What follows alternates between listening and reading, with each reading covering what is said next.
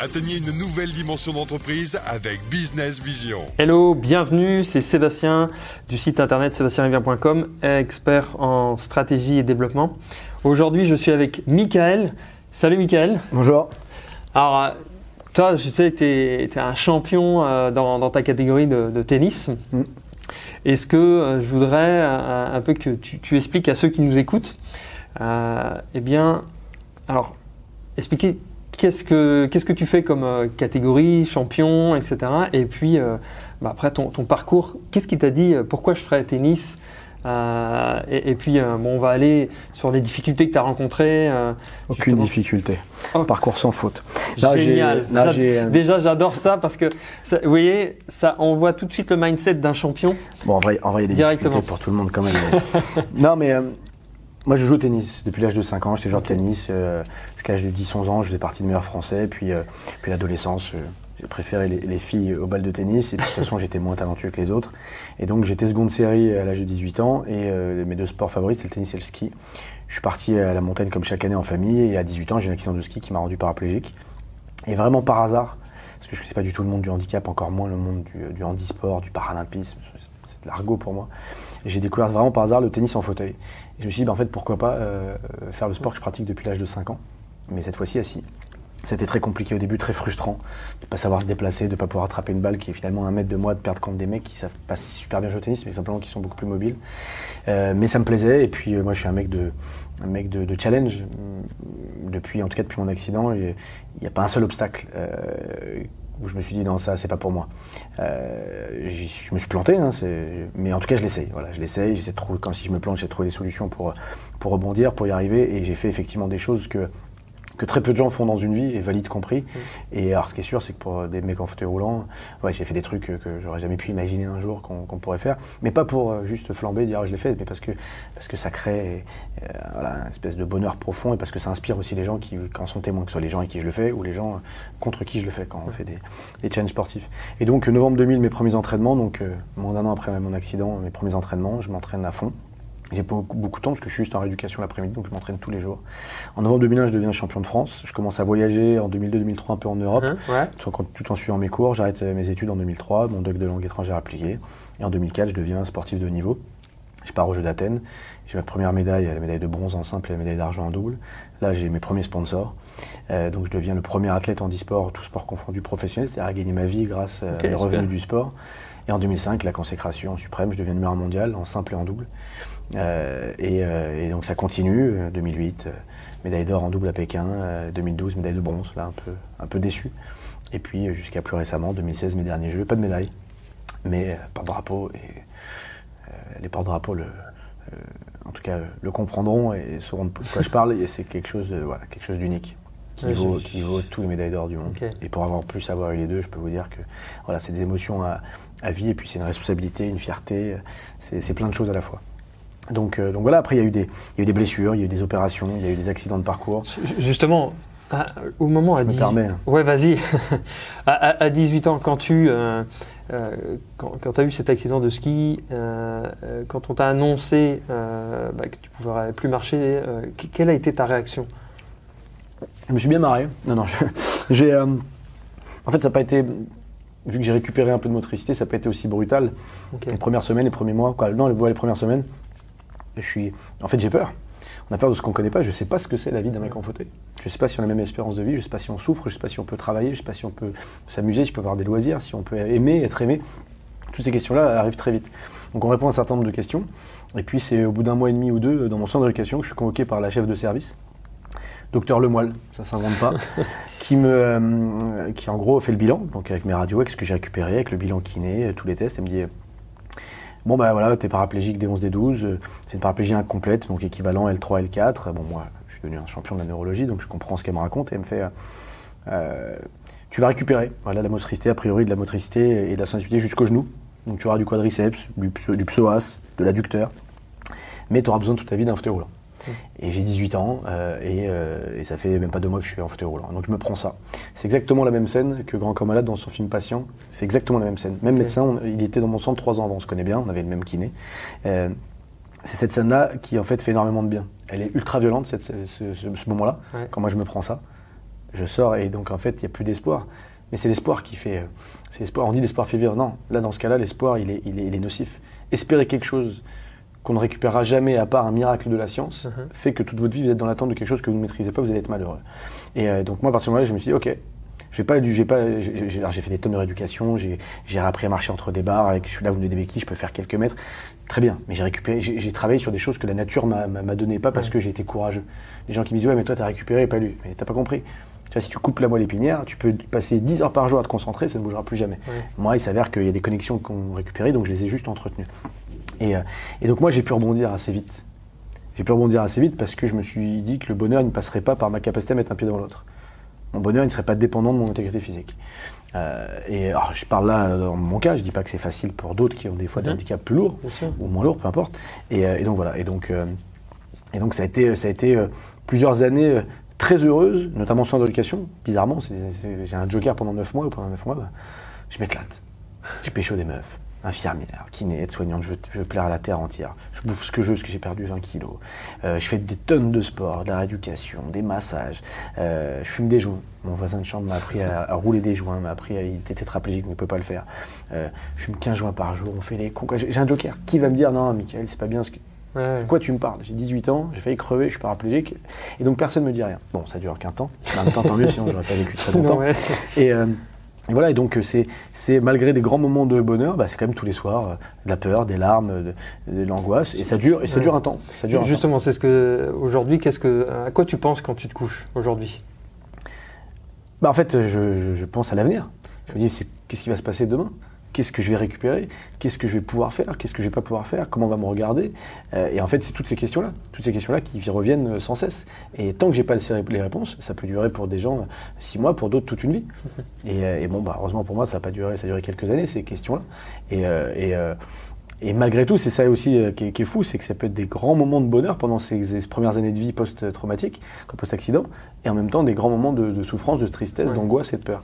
Et bon, bah, c'est un travail, hein. c'est un travail sur soi, c'est un travail avec un psy, c'est un travail avec des proches, et que moi j'ai fait. Et, et c'est pas, pas, pas, dire que pendant 4 ans, c'est-à-dire jusqu'au jour où je dis à mon psy que voilà, je voudrais voler de mes propres ailes, c'est pas dire que j'ai pas que j'ai que j'ai vivoté, j'ai une vie euh, très intense, mais il y avait quelque chose qui me bloquait, quelque chose qui me bloquait dans ma façon de, vivre et de ressentir les choses. Et, et c'est pas un truc, je peux pas, je vais pas vous révéler un secret du truc parce que c'est extrêmement personnel et propre à chacun. C'est pas, c'est pas un secret que j'ose pas raconter là. C'est juste que ce travail-là, cette introspection, ces milliers d'heures de discussion, euh, quoi, ces centaines d'heures de discussion avec mon psy, d'échanges, euh, euh, avec mon grand frère, avec mon petit frère un peu plus tard, avec mes parents, mes amis, fait que au bout d'un certain temps, je me suis dit mais putain, en fait, en fait, c'est pas un enjeu. Quoi. Ce fauteuil-là, c'est moi, le matin, je m'habille, et ben, une fois que vous êtes prêt, vous vous levez, ou si vous êtes habillé debout, vous enchaînez, mais moi, je me mets sur le fauteuil, et puis c'est parti.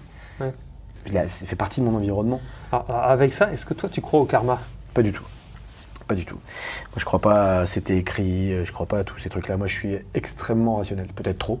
Ça peut être un peu chiant pour les gens qui ne le sont pas, qui ne sont pas complètement. Je suis extrêmement cartésien. Je suis pas du tout. Je manque peut-être un peu de, spiritualité, je sais pas, mais, mais même au moment les pires de mon existence, quand j'étais allongé, que je voyais uniquement le plafond, que je comptais pour la millième fois les carreaux du plafond, euh, et que je parlais, je parlais pas à quelqu'un, je me parlais à moi. Je sais pourquoi j'ai fait ça, mais qu'est-ce qui, qu'est-ce que j'ai mérité, mais pas au bon Dieu. Je comprends Dieu, je comprends Dieu. Mmh. Qu'est-ce que, en fait, pourquoi? Ça arrive qu'aux autres. Pourquoi ce jour-là j'ai fait ça? Pourquoi à ce point-là? Bah voilà, j'ai jamais eu de réponse. et puis d'ailleurs, je crois que même ceux qui croient en général, n'ont pas de réponse. Enfin, bon, croient, qu'ils en ont, mais bon, je, respecte hein, toutes les religions euh, et toutes les croyances. Mais non, non, je crois pas, je crois pas à tout ça. Mais ce que je disais, c'était une question qu'on me posait tout à l'heure dans, dans, la salle pendant mon intervention. Si euh, il me rappelait une phrase que j'avais dite que s'il fallait que ça arrive à quelqu'un, il fallait que ça m'arrive à moi. Euh, parce qu'au-delà du fait que j'étais casse-cou et que c'est quand même moi qui prenais le plus de risques, notamment par rapport à mes frangins, c'est peut-être du fait de mon parcours de vie, de mon tempérament, euh, de ma façon finalement de, prendre les, obstacles de la vie, bah, j'étais peut-être le plus armé finalement pour subir ou vivre quelque chose comme ça. On ne le saura jamais, hein.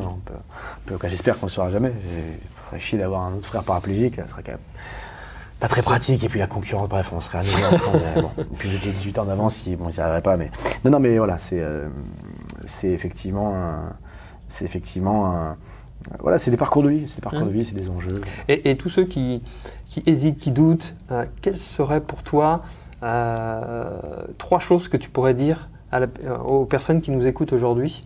Trois choses qu'il peut leur dire pour. Euh, pour foncer Alors moi, je suis pas très bon à, ce genre d'exercice, euh, à donner euh, la clé. et vous le faites sûrement mieux que moi, mais en fait, en fait pourquoi t'hésites? Parce que la première question à se poser. De quoi tu as peur Et, c'est surtout ça, en fait. Pour moi, la seule clé, c'est mhm. et donc c'est ce travail permanent, pas forcément quotidien, mais ce travail permanent, c'est de prendre du recul par rapport à son existence et à relativiser. Qu'est-ce qui fait peur? Qu'est-ce qui fait que là, tu as la boule au ventre? Qu'est-ce qui fait que tu fais pas ce choix alors que toi le premier, tout le monde pense que tu devrais faire dans ton orientation professionnelle, de pourquoi là tu es encore avec cette personne qui te rend pas heureux, pourquoi, en fait, le pourquoi, c'est cette question-là. Et la conséquence. Une fois qu'on a évalué le risque, bon bah, on va se rendre compte qu'il y a quand même énormément de choses qu'on peut faire sans que ça chamboule notre existence, sans qu'on soit malheureux, sans qu'on risque notre santé.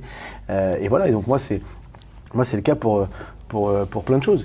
Mais, c'est les enjeux professionnels. Là, ça fait 9 ans qu'on vit à Paris. Moi, je suis parisien avec ma femme. Ma femme est anglaise. Bon, bah, on va déménager a priori à la fin de l'année à Londres. Euh, c'est pas un truc simple. Moi, toutes mes activités sont à Paris. Euh, on a un enfant. On essaie d'avoir un deuxième enfant. Bon. Et donc, c'est un truc qui est flippant. Je vis dans le CER. Je suis bilingue, donc c'est pas le fait de la langue et tout. Mais, et puis, c'est que deux heures et demie de train. Mais comment ça va se passer? Euh, On a un deal euh, quand on s'est organisé depuis que ma femme et on a eu notre bébé jusqu'à il y a encore six mois. Elle travaillait, elle est kiné, et là elle a arrêté. Donc euh, cette espèce de responsabilité, d'envie de, de, maintenir ça. Et je me suis dit, mais en fait, qu'est-ce que je risque? On part là-bas je vais travailler, je vais anticiper, parce que l'idée, c'est pas juste poser la question, c'est de donner les moyens de ses ambitions. ok, pour arriver à faire ça, pour le vivre de cette manière-là, pour profiter et, célébrer la vie comme on le fait, bah, il faut que j'arrive à faire ça. Il faut que je cale dans ma journée cette chose-là. Il faut que je préserve ça, c'est-à-dire mon noyau familial, il faut que j'ambitionne de faire ça, il faut que j'accepte de plus faire ça, ce qui est le plus dur moi dans ce que je fais, c'est qu'il faut que j'accepte, il faut que je renie sur des choses, je ne peux plus, mais parce que là, c'est pas un problème de capacité euh, intellectuelle, c'est qu'il y a 24 heures dans une journée et que même si je dors pas beaucoup, il faut quand même avoir ces quelques heures. Et puis surtout, il y a des gens qui ont rien demandé. notamment mon fils, ma femme, elle connaît, elle sait, qui je suis, mais il n'est pas question de ne pas être là le matin quand il se réveille, de ne pas être là quand il, quand, il se couche, Et, pas juste 3 minutes.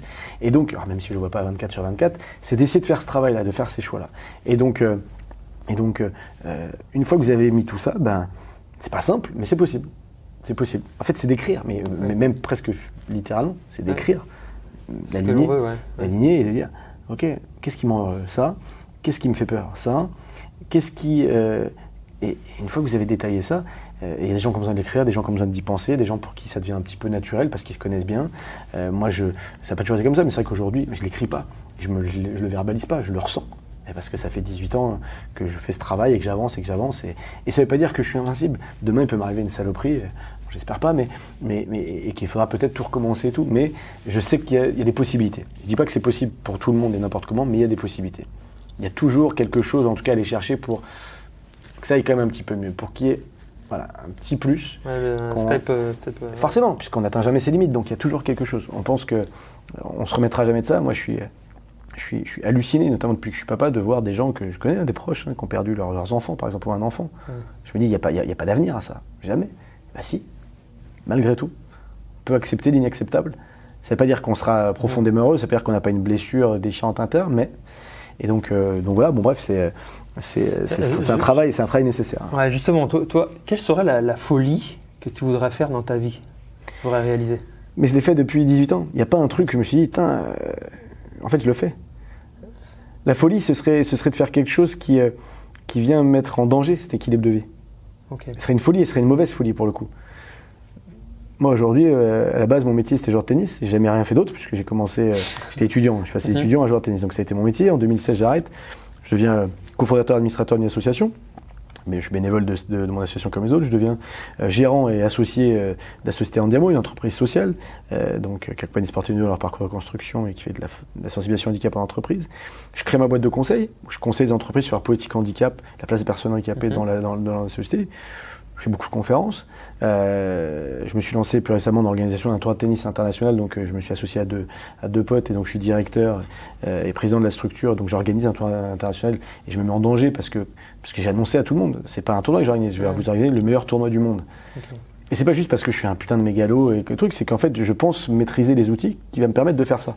Mhm. C'est un tournoi qui va être un spectacle extraordinaire pour les athlètes, pour le public et pour les téléspectateurs. Donc ça veut dire les bagages sur la méditation, mais aussi qui sensibilise au handicap tous les jours. Donc en accueillant 200 gamins par jour, on va avoir entre 600 et 800 gamins cette année qui vont jouer au tennis en fauteuil, qui vont rencontrer ces athlètes, qui vont leur partager leur parcours de vie. Pareil, travailler auprès des collaborateurs, des entreprises partenaires. Bref, c'est c'est en fait moi l'histoire de l'histoire de ma vie, euh, ma vie professionnelle notamment, mais aussi un peu personnelle, c'est de sortir de ma zone de confort. Euh, et, et, en fait, c'est que comme ça que je suis efficace. Ok. non mais moi je le dis et, je, le dis et je le dis. Moi, mon intervention d'aujourd'hui, je ne la prépare pas avant les quelques minutes qui précèdent.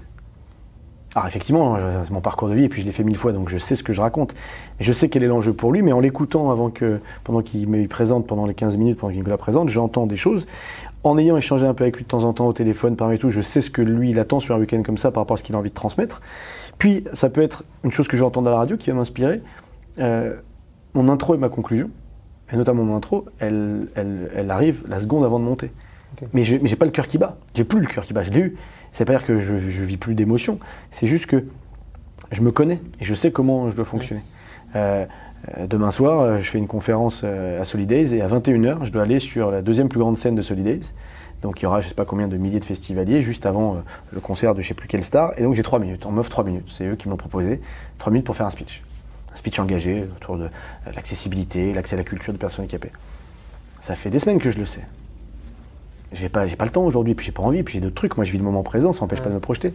Demain, probablement vers 20h45, 20h55, je me dis, bon, il y a quand même 10 000 personnes, euh, puis il y a les gens avec qui je travaille et tout. En fait, profondément, qu'est-ce que j'ai envie de raconter? Et sauf que c'est ancré en moi. C'est ancré en moi, je sais. Je sais quel est mon combat. Après, c'est, après, c'est, un, c'est un travail d'éloquence ou de capacité à le faire, mais ça, je bien le faire, je suis, je plutôt à l'aise dans l'exercice. Mais mais voilà, et il y a eu des moments de ma vie. La première grosse télé que j'ai fait quand j'ai écrit mon bouquin à 7 ans, c'est le Grand Journal, au moment où, euh, Michel Denisot dit euh, Et donc nous accueillons aujourd'hui Michael Jérémias. La seconde, il dit mon nom, j'ai le cœur qui bat 200 heures parce que parce qu'en fait j'ai peur, mais c'est normal d'avoir peur. Et ça a été un moteur. Et cette peur-là, dans le sport, ça a été un moteur. Simplement, c'est de la bonne peur, parce que c'est quelque chose qui vous dynamise, quelque chose qui, qui vous sent euh, exister, vibrer. Mais par contre, il faut le savoir, la maîtriser, parce que ça peut aussi, à l'inverse, vous paralyser et vous foutre en l'air. Ça, c'est clair. Euh, quelle serait ta, je, vais finir par ça. Quelle serait, toi, pour toi, la, ta grande qualité à toi? La grande qualité à moi? Ouais. alors ça, c'est la pire question que vous pouvez poser. Parce que moi, qui suis profondément égocentrique, je peux vous en donner mille des qualités sur moi. Et, je passerai juste pour un petit con prétentieux. Non, ma qualité, euh, je pense qu'une vraie, une vraie, une vraie qualité, c'est ma. C'est, en fait, c'est mon frère qui, qui, qui, qui, le décrit comme ça. C'est qu'il dit que, il, en parlant de moi, il fait Mon frère est doué pour le bonheur. Ah. et c'est peut-être ça ma plus grande qualité. je peux vous dire que oui, je suis un, je, suis un mec qui emmène du monde avec moi. Je, suis un mec joyeux, je suis un mec rire les gens. Je suis un mec que j'estime être quelqu'un plutôt généreux et pas uniquement avec euh, euh, mon noyau familial. Ouais. Euh, je suis, je suis quelqu'un d'entreprenant qui, qui, qui, mobilise. Oui, ok, quand c'est comme ça que moi je me vois, mais en fait ma plus grande qualité c'est que bah, c'est que je, je, ressens et je partage voilà, ce bonheur qui m'anime et depuis, depuis pas mal d'années. Ça n'a pas été toujours comme ça. Mais depuis maintenant, je dirais 14 ans, euh, voilà, j'ai une adolescence qui était, aurait pu être beaucoup mieux, et des trucs, euh, voilà, mmh. il y a des trucs qui m'ont fait chier. J'ai pas été toujours eu une vie, la vie euh, parfaite, excitante et tout. Il y a eu des moments un peu chiants, des embrouilles, bon bref. L'accident extrêmement violent, la reconstruction, mais là depuis 2004, depuis ce fameux adieu à mon, psy que, j'embrasse, que je remercie surtout. Ouais, je transmets ça. Je transmets ça. Et tu aurais un dernier mot euh, pour ceux qui nous écoutent, euh, qui nous regardent aujourd'hui Qu'est-ce que ça, serait quoi le dernier mot? You can fucking be what you want to be, alright Et si tu parlais pas anglais, ben, c'est C'est tant pis. Ça marche. En tout cas, merci à toi. Un grand plaisir. Et puis à très vite. À bientôt.